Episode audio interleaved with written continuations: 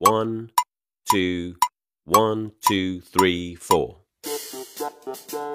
大社会，小新闻，新鲜事儿，天天说。朋友们，你们好，这里是天天说事儿，我是江南。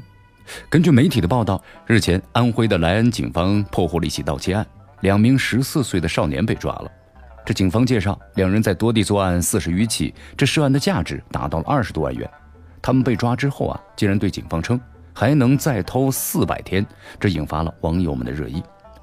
不得不说呀，这两个不良少年很懂法。根据刑法，已满十四周岁但是不满呢十六周岁的未成年人，只对故意杀人、故意伤害致人重伤或者死亡、强奸、抢劫、贩卖毒品、放火爆炸。投毒罪等等八种的特定的犯罪负刑事责任，而盗窃犯罪并未包括在内。就算这盗窃的次数再多，数额再大，也不会进入追究刑事的范围。退一步说呀，就算过了四百来天，他们到达了因为盗窃犯罪追究刑事责任的入罪的门槛儿，刑法上呢也有特别的宽宥。那治安处罚呢？根据《治安管理处罚法》的相关规定，类似于这种盗窃案价值达到二十多万元的情况，刑拘十五天并不为过。但问题是，该法内规定，年满十四周岁不满十六周岁的违法者，应当是给予行政拘留处罚的，不执行行政拘留处罚。也就是说啊，对于这些犯下严重罪行的未成年人，甚至不会有人失去人身自由之余，最多就是罚几个钱。实际上，未成年人犯罪还有兜底的措施，比如说这刑法，还有预防未成年人犯罪法等等，都明确规定，未成年人因为不满十六周岁不予刑事处罚的，责令他的父母或者其他监护人严加管教，在必要的时候也可以由政府依法收容教养。但是如果对不良少年的家庭监管真的管用的话，这些熊孩子还会真的走上违法犯罪的道路吗？至于政府的收容教养，也就是送公读学校，这矫治教育的实际效果姑且不论。而众所周知的情况是，这类特别教育门可罗雀呀。有统计，全国仅仅是六十七所。大概正是看到了这法律能耐集合，这两名十四岁的少年敢这么猖獗的说，还能再偷四百天。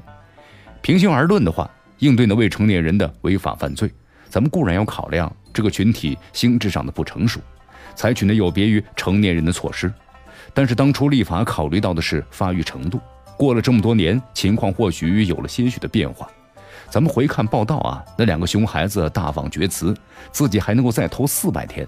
无论从个体的发育成熟程度，还是从社会危害性和主观的恶性来看，显然都不应该在轻纵之列。遗憾的是，从立法的多方的宽宥到矫治教育的形同虚设。